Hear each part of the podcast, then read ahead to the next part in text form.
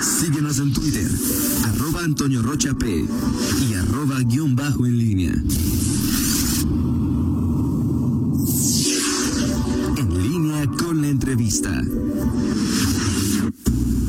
Regresamos, son las 8 de la mañana con cuatro minutos. Hoy se encuentra con nosotros la diputada Alejandra Gutiérrez Campos, que es la presidenta de la Comisión de Hacienda del Congreso Local. Diputada, muy buenos días, gracias por estar con nosotros. Ayer hubo reunión de la Junta de Enlace en materia financiera. Buenos días y como siempre, diputada, un gusto saludarte y platicar contigo. No, muchísimas gracias. Saludos a todo el auditorio. Eh, Rita, Toño, Miguel, un gusto estar con ustedes. Después de la pandemia, es la primera vez que los veo. Sí, exacto. exacto. Solo por, por Zoom y por... ¿De qué se trató esta reunión de la Junta de Enlace en materia financiera y por qué la importancia del evento, diputada? Bueno, comentarles que históricamente solamente se hacían dos reuniones al año porque era lo que obligaba la ley. Eh, y siempre se hacía en octubre. Ahora, desde que empezó esta legislatura, decidimos cambiar la forma de trabajar. Algunos ya estuvimos de los dos lados, ya fuimos tesoreros, el caso de Lorena Alfaro, tu servidora, que ya estuvimos en las tesorerías y ya sabemos por qué pasan los, las administraciones cuando se trata de leyes de ingresos. Y también mis compañeros que siempre han estado muy participativos para tratar de, de cambiar las formas de trabajar. Entonces, lo que decidimos es no solamente hacer las dos reuniones, la más importante era por lo general la que se hacía en octubre porque era la que esperaban para ver qué porcentaje eh, se esperaba de inflación y cuánto iba a permitir los incrementos en tasas y tarifas. En esta ocasión se decidió trabajar todo el año con, uh, con los funcionarios desde, la, desde que inició la legislatura. Lo primero fue capacitarlos. Iban entrando muchos de ellos y se decidió que queríamos tener mejores funcionarios y que les ayudáramos con todas las áreas involucradas a capacitar. Le entró el Poder Judicial, el, los juzgados administrativos, le entró la Auditoría Superior del Estado, en fin, todos participaron para uh, coadyuvar en la capacitación. Pero por otro lado también se modificaron todas las herramientas de trabajo. Primero que nada, veíamos que había muchos errores a la hora de presentar uh, las leyes y muchos eran de cálculo o que faltaba información ah. o que llegaban corriendo última hora a las 12 de la noche y ya les había faltado varias cosas y va uh, para atrás. Se creó un sistema con recursos uh, propios, la, propia área de TEI lo, lo desarrolló en el Congreso, donde ahora solamente van a estar capturando los cambios, ya está todo el histórico de sus leyes de ingresos y automáticamente eh, si se equivocaron, marca en rojo, ahora sí que aquí está mal. Y segundo, hay varios cálculos que ya no nos tienes ni que hacer, nada más llenas uh, alguna información básica y automáticamente eh, te despliega todos los cálculos el sistema. Ajá. Entonces eso hace que ahorres primero papel, que eran cajas y cajas de documentos. Segundo, facilitas el trabajo y nos permite a todos ahorrar tiempo porque rápido vemos si hay alguna, algún error. Y por otro lado también lo que se ha venido haciendo es cambiando las leyes, pues cambiamos un montón de leyes para actualizarlas. Simplemente la ley de Hacienda para los municipios tenía años y años que no se le metía mano de manera integral y modificamos 76 artículos de, de la ley de Hacienda para los municipios. Ahora, esto significa que eh, con lo que se ha hecho, que nos has platicado, diputada, eh, hacer leyes de ingresos para los municipios sería más fácil, pero con las modificaciones también podrían obtener más recursos o cuál es el objetivo en términos generales aparte de que no estén el último día este corrigiendo o que no sucedan cosas como lo que la Suprema Corte la semana pasada de que echó atrás algunos por co cobros de, transparencia. ¿Se acuerda de qué, qué se pretende y qué ganan los municipios y qué ganamos los ciudadanos, diputados? Dos cosas importantes y qué bueno que lo preguntas. Lo primero efectivamente va a ser mucho más sencillo para todos, menos tiempo a la hora de las revisiones y menos errores. Pero segundo, lo más importante es que también ya viene considerado la parte de exposición de motivos, lo que se debe de justificar que tiene que ver con lo que eh, señaló la, la, Corte, que ahí hay dos ministros que señalan que ni siquiera es materia de derechos humanos, y tercero, que dicen que al final de cuentas no es un tema de fondo, sino de forma. ¿Qué pasa con los municipios? Que como ya traen el, eh, el concepto en la ley año con año, luego ya no lo meten en la explicación en la exposición de motivos, y que eso se los hemos venido señalando. Uno de los ministros decía que lo justo era que la primera copia fuera gratis y que el resto sí se cobrara a los demás. Aquí en Guanajuato las primeras 20, en todos los municipios las primeras 20 copias son gratis. O sea, el ah. tema fue de justificación en la exposición y que nosotros no podemos meterle mano. mano. Eso es, va directo a los municipios. Las capacitaciones sirvieron para que cada vez las hagan mejores, que tengan más conocimiento técnico y que sean más eficientes en la recaudación. ¿En qué nos sirve a los ciudadanos? Pues primero que nada, si los municipios no tienen dinero, pues no nos van a poder prestar los servicios que necesitamos. Recordemos que con eso se paga tanto la luz, la recolección de basura, el agua, eh, en fin, todos los servicios que el municipio, hasta, hasta los panteones, ¿no? Entonces es, es importante que los municipios tengan los recursos. Entonces queremos que sean responsables y que aparte recauden lo que deben de recaudar. Yo ayer les comentaba en la rueda de prensa que luego hay quien por temas populares señala que no debes de actualizar los valores de los predios, cuando es una obligación legal. Imagínate que llegues a, a, a, a criticar a, un funcionario porque está haciendo su trabajo nada más por ser popular. Entonces, lo que estamos tratando de hacer es que entiendan cuáles son sus responsabilidades y tanto está mal quien, eh, quien cobre responsablemente de más, como también aquellos funcionarios que por quedar bien con el compadre, el vecino o con la gente de su municipio no cobra lo que la ley le obliga. Imagínate que tu terreno, por decir en algún municipio, eh, esté pagando sobre metro cuadrado de terreno, esté pagando 100 pesos cuando tu terreno vale 2 mil y que Rita si lo tenga a 2 mil. Entonces imagínate la injusticia que estoy haciendo y simplemente porque no quiero actualizar los, los valores.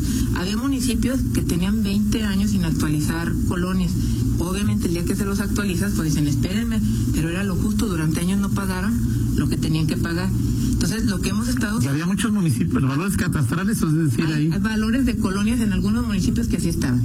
Y luego cuando lo presentan, la justificación, hay también diputados por tema político que suben a decir que eso no debe de suceder, que se tiene que quedar como está. Pues yo los invito a que conozcan la ley, es una obligación legal y es por justicia recaudatoria. Claro. O sea, todo, eh, en igualdad de condiciones, tienen que pagar lo mismo. De acuerdo. Entonces sí va a ayudar a que tengan más herramientas, tanto técnicas como eh, ahora sí de conocimientos personales para poder estar aplicando las leyes. Ahora, este tema, eh, diputada, permitiría ya capacitados, informados y con esta antelación que los municipios puedan tener más recursos y que paguemos más de alguna manera. Que se pague lo que se tenga que pagar, porque el tema es que luego no se recaudaba lo que ya estaba en ley, esa es una obligación. Y por otro lado también nos hemos metido de más, a veces hemos sido hasta un poco metiches, pero la intención es ayudar. de hecho ayer se presentó estudios en temas de alumbrado público, donde viene municipio por municipio cómo está hay un municipio, por ejemplo, ahora sí que me voy a los extremos, donde su costo de eh, su costo para prestar el servicio es dos mil y tantos por ciento de lo que de lo que recauda. O sea, eh, o sea del alumbrado público. público. Imagínate lo ineficiente del servicio, porque no cambian lámparas, porque no invierten en infraestructura, porque no verifican, mil razones, ¿no? Y entonces eh, se han venido haciendo estudios en tema de agua, en tema de alumbrado, en muchos otros, para decirles dónde están los, eh, las áreas de oportunidad y que se puedan corregir, porque no solamente recaudar es gastar correctamente, que tú lo decías hace rato, es fundamental. Hoy que, si ya les decía que hay vacas flacas, por ahora se nos están muriendo de hambre, que realmente se gaste donde se debe de gastar, que no gastes a, a lo tonto donde no debes de gastar Hoy, de hecho, programas que eh, probablemente los resultados fueran positivos, pues probablemente se tiene que cancelar porque tú tienes que reorientar el gasto a lo más indispensable, necesario. Y yo les digo que es un triángulo, seguridad, salud y economía, que yo creo que son de las cosas más importantes que tenemos que invertir. Ahora, bueno, sobre este, sobre este eh, asunto, eh, seguridad, salud y economía, la lectura que tú tienes de las, esta sería la tercera, la tercera ley de ingresos que revisaría esta, esta legislatura. Está más o menos conformado este triángulo en los 46 eh, municipios de, de la entidad o las vialidades y las obras siguen siendo, que son importantes en, el vértice de economía, sin lugar a dudas, ¿no? Pero si lo entienden, ¿Sí van, les ha caído el chip de esta situación? Pues ayer lo recalcamos y que también se tienen que generar programas que reactiven la economía. Mi, mi visión es que el próximo año el problema de empleo y económico va a ser más, más duro que este año, y eso lo dicen los propios especialistas. Guanajuato nunca había tenido problemas de, desempleo como el que probablemente veamos el próximo año. Los municipios y el Estado tendrán que estar buscando programas para reactivar la economía, porque eh, se ha estado dando apoyos, pero por ejemplo una despensa pues te sirve para una semana, pero lo que la gente necesita es tener la certeza, la tranquilidad de tener un empleo que le va a, garantizar tener recursos para mantener a su familia. Y yo creo que le tenemos que apostar a programas eh, que realmente hagan eso, porque si no no al rato va a ser un problema también de seguridad. Entonces, ayer se le remarcó que tienen que ser muy inteligentes a la hora de gastar, que tienen que hacer una planeación efectiva, que hagan presupuestos base cero, o sea, es, no hagan inerciales, es ¿qué necesita la gente hoy? borren lo que no se necesita y métanle dinero a, a, lo importante. Perfecto, vamos a hacer una pausa, regresar y el tema de lo que habló ayer el secretario de Finanzas de la probabilidad de una nueva eh, solicitud al, al, Congreso para pedir otro otro crédito. En principio, ¿qué, qué te parece? Y bueno, pues, diputada, pues este, se acercan los tiempos electorales y si ya estás apuntada en alguna lista o ya te borraste o te borraron de alguna lista. Ya ves cómo es la gente, diputada. Vamos a la pausa y regresamos. Seguimos en esta charla con la diputada Alejandra Gutiérrez. Te preguntaba, diputada, sobre esta opción o este tema que puso ayer sobre la mesa el secretario de Finanzas de, del Gobierno del Estado. En principio, y de acuerdo con están las situaciones, eh, importante, es necesario, es adecuado, es posible, es factible eh, un nuevo crédito para, para, para el Poder Ejecutivo de nuestra entidad, diputada. Mira, la, te voy a contestar a título personal, porque es una decisión que tendrá que tomar primero la Comisión de Y posteriormente el Congreso. A título personal, yo creo que ante esta situación económica, que el panorama, y bien lo decían antes de que entrara yo al aire, eh, es muy complejo. Estamos viviendo eh, tiempos complicados. De por sí ya año con año venía hacia abajo los recursos que llegaban a Guanajuato. Las necesidades siguen creciendo, la población sigue creciendo. Hoy con la pandemia todavía hay más necesidades. Yo creo que lo que señalan de 500 millones de pesos para el próximo año para salud es, eh, es necesario por todo lo que lo que todavía implica la, atención de la pandemia. Eh, y hoy no tenemos los recursos propios para poder atender las necesidades. Entonces, los créditos bien utilizados son buenos y eso me lo han oído ustedes eh, oír varias veces. No es lo mismo pedir un crédito sin saber a dónde va y malgastarlo en, en parrandas, cervezas y demás como en una familia, a gastártelo en lo que en las prioridades de tu familia como es la educación, la salud y, y comer, ¿no? Entonces, si el gobierno del estado lo gasta adecuadamente, creo que es una de las decisiones eh, positivas que se deben de, de tomar. Eh, yo sé que ha sido señalado de que no se debe pedir crédito a nivel nacional, pero pues les digo que eh, pues deberían empezar por poniendo el ejemplo, porque a nivel eh, federal se sigue pidiendo crédito, siguen negando que se está pidiendo, porque aparte yo no entiendo con qué facilidad mienten a, los ciudadanos, cuando sí están pidiendo crédito, yo los invito a que vean el, eh, la ley de ingresos en la exposición de motivos que hace la Federación, Hacienda, señala día con día cuánto dinero han pedido de crédito de 2019, qué tipo de bonos, cuántos miles de millones de pesos han estado pidiendo de crédito, y el tema es que no sabemos en qué se lo están ah, gastando. Aquí en Guanajuato. Pues además que son bonos y el crecimiento por los intereses. Sí, yo estoy de acuerdo, totalmente de acuerdo. De acuerdo a la ley es de Estoy totalmente de acuerdo con que nos quieren dorar la, eh, la, píldora y ver la cara. En términos de, de ley, deuda es bono, o sea, la emisión de un bono es deuda futuro, o sea, no le puedes llamar, a lo mejor no le pides al banco, pero si emites bono, emites deuda. Y aparte están pateando el bote, porque están, están eh, ahora sí que haciendo la más largo plazo. ¿Y aquí un crédito no sería también patear el bote? Mm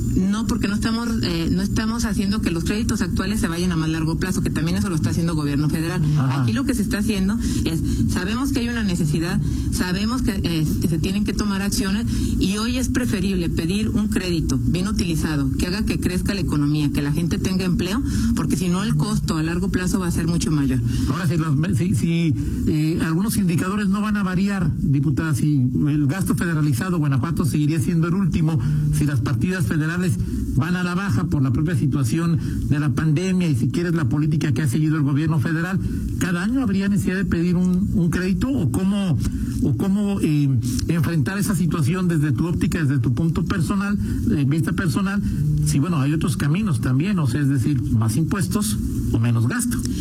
Mira, se tiene que analizar cuáles son las condiciones en el momento para ver qué es lo más óptimo. Yo creo que en estos momentos el crédito es una buena opción.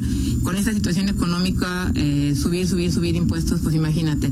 O sea, si ya hoy la gente no tiene empleo y no puede cumplir con sus obligaciones, pues ¿cómo le van a hacer para seguir pagando más impuestos? Yo creo que tienes que ver la, la, situación actual para ver entonces qué es lo, cuáles son las mejores medidas. Hoy puede ser una, en 5 o 10 años puede ser otra porque la realidad cambia. Pero insisto, yo estoy convencida de que si hoy no se le mete a el recurso a reactivar la economía, el costo a mediano y a largo plazo va a ser mucho más el hecho de hoy no tomar ese tipo de decisiones. Ahora, el pleito que autorizaron el monto todavía no es ejercido plenamente, totalmente, hasta donde sabes, diputado. En su totalidad no, ya va buena parte, de hecho ya van dos subastas que se hacen y que de hecho también es importante reconocer el trabajo que ha hecho Finanzas porque ha conseguido las mejores tasas de, de cualquier entidad en todo el país. O sea, el costo también en, en tema de intereses ah, es adecuado porque es el más bajo y eso tiene que ver, primero porque se hace la subasta inversa, que somos pioneros en eso, y segundo, porque aparte tenemos buenas finanzas, o sea, no, no se está endeudando de más, se, cuida también la parte de, de, no gastar en cosas innecesarias, eh, hay recursos que, que solventan este pago de deuda, hay con qué pagar, y todos esos tipos de indicadores ayudan a tener mejores tasas crediticias y tenemos pues, las mejores calificaciones eh, con calificadoras internacionales. Ahora también, eh, lo platicaba con Miguel y alguna vez lo hablaba contigo, diputada, sobre la posibilidad de que en esta en este año se pueda aprobar un paquete de impuestos para el 2022 que tenga que ver con la nómina. ¿Es esto factible? Porque los empresarios dijeron, va, ¿no? Que aumente tres décimas, si no recuerdo mal, se comprometieron el, el impuesto sobre, sobre la nómina. Legalmente es factible, sin embargo todavía no recibimos el paquete económico. recordemos que el paquete económico se recibe hasta el 25 de noviembre. Entonces hoy, hoy no puedo yo opinar porque no hemos recibido la información. En estos momentos la Secretaría de Finanzas está recabando toda la información por parte de las ah, dependencias de gobierno del Estado, de los entes autónomos, para podernos estar ah, enviando la información. El día 25 estaremos, a más tardar el 25 de noviembre, recibiendo el paquete tanto del ingreso como del gasto. Perfecto. Miguel, Rita, ¿alguna pregunta o ya nos vamos a la parte de futuro? sobre eso. sobre... Adelante, Miguel, adelante. Sobre la... Bueno, es que sí, eh, justamente con todo este análisis, o sea, creo que va ligado a, mm, eh, a, este tema del análisis de lo que está en los municipios, de lo que viene en los municipios, y, para evitar o tratar de evitar alguna respuesta políticamente correcta, con el análisis que tienes, diputada, eh, viendo las necesidades que tiene una ciudad como León, eh, es, o sea, es viable, y sobre todo con la política que también tiene el gobierno federal para, para restringir recursos para inversión, ¿te imaginas administrar una ciudad como León con estas necesidades? Es decir, es atractivo para alguien gobernar y sobre todo salir bien librado en una coyuntura como esta, o sea, quien sea, como se llame, y en el análisis que tú tienes desde el tema financiero, sobre todo las perspectivas que hay y las necesidades que tiene León, o sea, ¿es atractivo para alguien gobernar una ciudad así y salir bien librado? Depende de qué entiendas por atractivo, pues qué padre nada más entrarle cuando las cosas están bonitas, ¿no? Cuando todo es de color de rosa. Yo creo que la, la verdadera responsabilidad y los retos son cuando las cosas son difíciles. Entonces sí, bien, sí, sí, estamos viviendo tiempos difíciles, pero es cuando lo, realmente tienes que sacar, ahora sí que todo lo que tengas para poder dar resultados. No parece que el León este, estuviera en un momento en que, eh, pues es, sobre todo de cara al siguiente trienio, pareciera que simplemente pues hay que capotear el temporal y, aguantar la, este, el, vendaval eh, de la recesión económica salir a flote nada más, o sea, se puede realmente aspirar a, crecer, a tener obras, a Creo que en los tiempos más complicados es cuando deben de salir las soluciones más creativas y más óptimas. Recordemos cuando en su momento también económicamente hubo muchos problemas eh, eh, en León y fue, salieron los mejores programas que fueron copiados en todo el país. Entonces yo creo que ante los retos es donde eh, salen las mejores cosas. Depende de, de, de, a quién se lo pregunte, ¿verdad? Yo te digo que es un reto, sí, es un tema de responsabilidad, sí, no es un premio. Yo sé que dice Toño que luego está loco quien quiere entrarle a esto, pero al final de cuentas creo que hoy más que nunca se requieren administraciones creativas que conozcan y que puedan hacer cosas eh, mejores ante este tipo de situaciones. Eh, dice, bueno, varios, varios saludos, te dice Memo Romero, buenos días, totalmente de acuerdo con la postura de la diputada, un saludo y una felicitación para ella. Escándara Salim dice saludos a la diputada Alejandra, gran impulsora de personas con discapacidad. Y, dejé este para el final. Bueno, muchas gracias a Memo, que es un buen economista. Agradezco sus saludos y buen amigo. También a Escandra, un abrazo. Y Marcelino Trejo, no sé si te suena el nombre o si te, has imaginado dónde van a estar los, si van a estar en la misma boleta. Un abrazo a Marcelino, al licenciado Marcelino Trejo. Dice que te mando un saludo con, con, eh, con mucho afecto. Te preguntaba Alejandra Gutiérrez Campos. ¿Quieres ser alcaldesa de León y vas a contender para ello la próxima elección del 21? Contender depende de los tiempos y, las formas del partido. Estaremos muy pendientes, hay que ser respetuosos de, los lineamientos. Segundo, y lo, eh, comentaba ahorita eh, con Miguel, yo, a mí me, gustaría mucho estar en esta situación porque creo que se podrían hacer muchas cosas. Obviamente por tema legal no puedo hablar, pero claro que, que sería un gran reto con mucha responsabilidad pero es donde realmente ahí puedes trascender haciendo cosas eh, en favor de la ciudad. Ahora, seguramente lo has platicado, no sé si lo hayas medido, no sé si en, el grupo del PAN lo han platicado, es decir, a lo que, que, es también, no sé si una especie de mito realidad. León está, o sea, digo, ya sabes que a mí me parece eso absurdo, ¿no? Pero que si está preparado para una mujer, o sea, es decir, ¿me importa esto? ¿No importa? ¿Lo has medido? Eh, ¿Somos una sociedad machista? ¿Cómo, cómo, ves esto, diputada? Mira, eh, el mito ha estado desde hace mucho tiempo y yo lo que les digo es que las cosas también cambian. Yo creo que hoy ese mito ya no, no existe y también me lo han oído aquí en esta mesa decir, el tema no es decir es hombre o eres mujer, es tienes o no tienes la capacidad y las ganas de hacer las cosas. Así es. Entonces, ese, ese es el, eh, el tema. O sea, ¿cuántos hombres han gobernado en todo el país y no han dado resultados y por qué señalar el tema de mujeres. Yo creo que esto es de ponerse las pilas y ponerse a trabajar. Así es. Eh, eh, te manda a saludar también el diputado eh, Lupe Lupe Vera. Ah, un saludo a mi buen amigo Lupe. también dice el propio Marcino, ¿qué opinas de la administración de Héctor López Santillana? Sí, y dice Gerardo Fernández que, que si también valía la pena presupuesto cero en gobierno del Estado. Sí, empiezo de atrás para adelante. Presupuesto cero ya se inició en gobierno del Estado. Creo que en todos los eh, las entidades gobiernos debería de hacer un presupuesto base cero bien armado. Se les olvida que el presupuesto empieza con la planeación y nada más hacen presupuestos iniciales y hacen muchos gobiernos hacen pésima planeación. Entonces la invitación es a que hagan buena planeación para que se gaste adecuadamente. En cuanto a la administración de Héctor, yo reconozco muchos logros que se han hecho eh, durante estos seis años, porque ya tiene es el primer alcalde que tiene seis años. Eh, en las colonias, yo recorro las colonias, las pavimentaciones, el alumbrado, hay mucha obra, muchos servicios que se han hecho de manera adecuada. Obviamente, en todas las administraciones hay áreas de oportunidad, muchas cosas que mejorar. O sea, creo que no podemos decir que alguna administración es perfecta porque ahí cometeríamos un error, pero creo que se han hecho muchas cosas buenas y todavía se pueden hacer más. En el caso del municipio de León, diputada, eh, ¿consideras que hay una planeación, hay una planeación adecuada de los recursos y, qué programas eh, o gastos pudieran, eh, no sé, disminuirse? O sea, ¿qué recomendación harías, por ejemplo? Mira, León siempre se ha distinguido por ser punta de lanza en el manejo de los recursos públicos, en sus sistemas, en su planeación. Pero, insisto, siempre hay áreas de oportunidad, siempre va a haber cosas que mejorar. Cuando tú ya dices que las áreas son perfectas, que no hay nada que mejorar, discúlpame, ya no tenemos nada que estar haciendo ahí, porque siempre va a haber muchas cosas por mejorar. Y un funcionario que diga que está perfecto, al 100 no debería estar en ese lugar. Eh, dice eh, Toño Guzmán que eh, primero te, te manda saludos Dice que este presupuesto y ley de ingresos del Estado será crucial para la recuperación económica y que es importante promover la inversión pública y privada para recuperar el crecimiento. Así es. Eh, Toño, un saludo a Toño que siempre está metido en temas también financieros y coincido con él. O sea, o le apuestas hoy a reactivar la economía o la vamos a pagar muy cara durante años. ¿eh? Nos va a salir mucho más caro en tiempo, dinero y esfuerzo.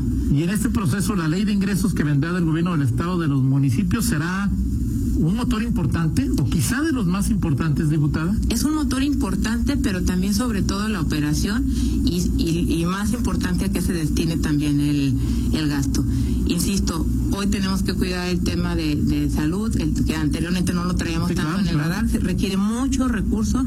Los 500 millones que, que se ha venido platicando son fundamentales en el tema de, de salud, dinero que no estamos recibiendo de la, de la federación. El tema de reactivación económica, tanto los municipios como el Estado tienen que ser creativos, tienen que buscar de qué manera la gente tenga empleo para que tenga una calidad de vida digna.